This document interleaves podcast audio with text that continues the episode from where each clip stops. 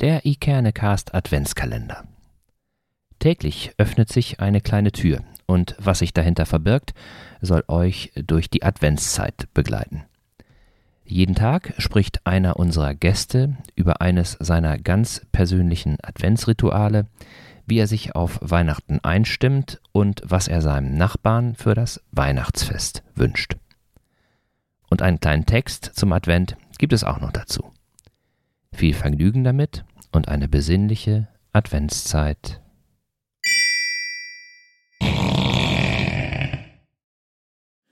Die Zeit wird kommen, in der ich die Weihnachtskrippe meiner Familie an meine Kinder weitergeben werde. Wie schön, dass ich heute hier ihre Geschichte erzählen darf. Seit ich denken kann, begleiten mich die Krippenfiguren meiner Familie, werden aus und wieder eingepackt, nicht nur in der Vorweihnachtszeit, auch bei den zahllosen Umzügen, die Teil meiner Lebensgeschichte sind. Manche Figuren zerbrechen im Laufe der Jahre oder gehen auf dem weiten Weg nach Eckernförde verloren. Ochs und Esel, ein paar Hirten und Schafe. Die heiligen drei Könige, damals aus meiner Kindersicht geheimnisvoll und fremdartig, fehlen auch. Sie sind einem neuen Stern gefolgt.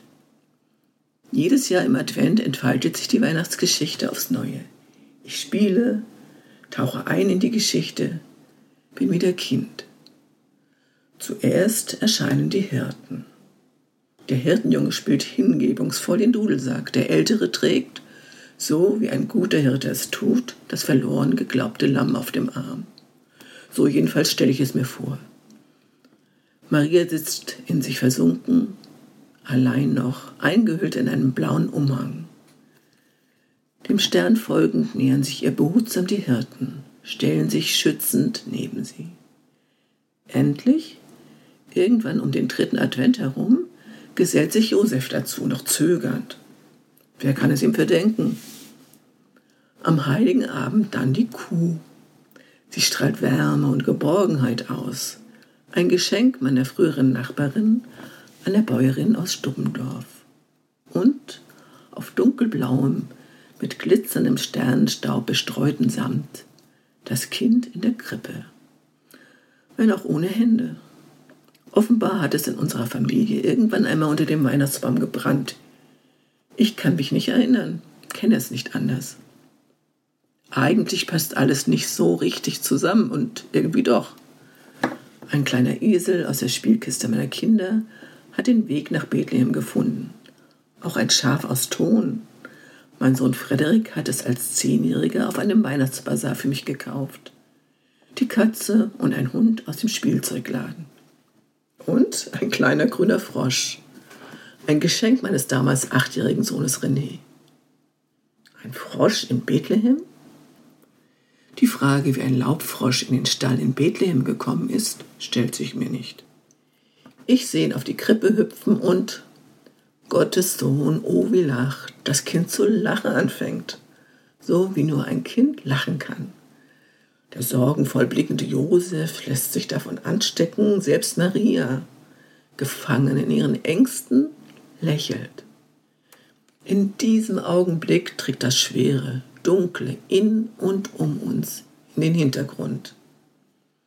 Das ist der Moment, in dem das Wunder geschieht, in dem alles heil ist, in dem wir weich werden, von Herzen lachen können. Jetzt ist Weihnachten. Der Moment, in dem wir, wie der kleine Frosch, den Sprung wagen, aus unseren Ängsten zum Vertrauen in die Liebe als Urquelle allen Seins. Das Wunder, das sich mit der Geburt eines jeden Kindes aufs Neue vollzieht. Meine Weihnachtskrippe bildet in ihrer Nichtvollkommenheit mit den Brüchen und Veränderungen das Leben, mein Leben ab.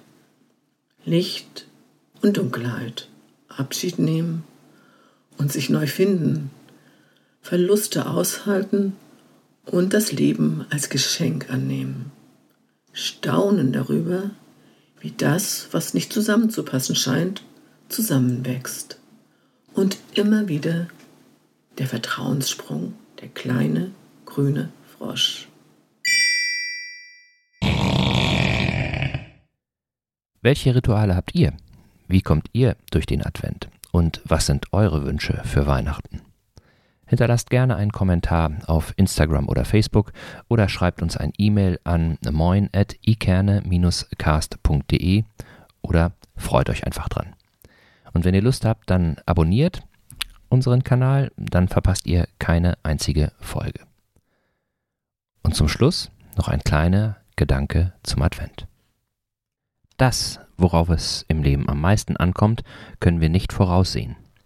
Die schönste Freude erlebt man immer da, wo man sie am wenigsten erwartet hat. Antoine de Saint-Exupéry